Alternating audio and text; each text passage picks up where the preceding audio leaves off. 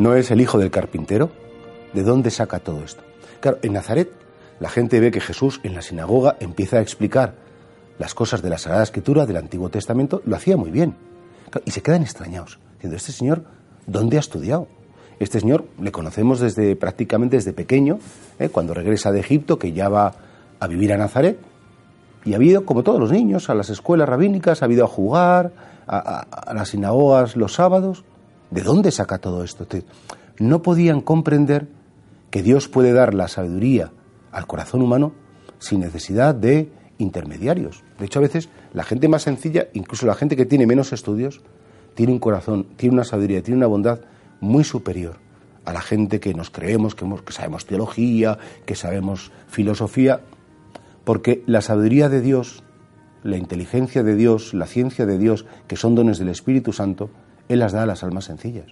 Por tanto, claro, ellos solo reconocían la ciencia humana, ellos solo reconocían el esfuerzo humano y no conocían que Dios a sus amigos, a sus amados, los llena de sus dones y no hace falta un grandísimo esfuerzo.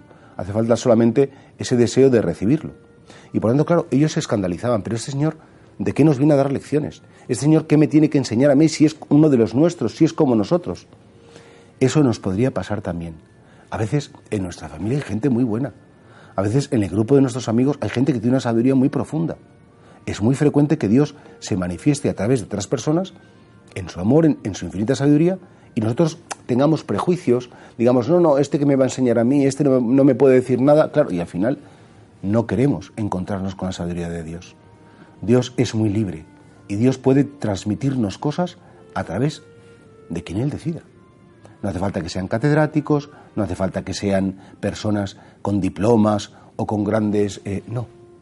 Es más, yo creo que las lecciones más bonitas, las lecciones más importantes de nuestra vida son las que aprendemos en el taller doméstico de nuestros padres, de nuestros abuelos, de nuestros hijos, de nuestros hermanos, porque nos dan lecciones de humanidad, de amor gratuito, nos dan lecciones de lo importante de la vida, nos dan lecciones que no están en los libros, pero que se aprenden solamente de corazón a corazón.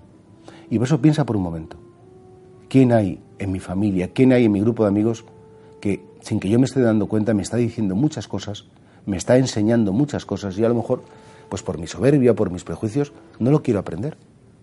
El Señor ha puesto gente muy sabia, muy cerca de ti, y ojalá que, que tengamos esa capacidad de escucharles y de aprender de ellos.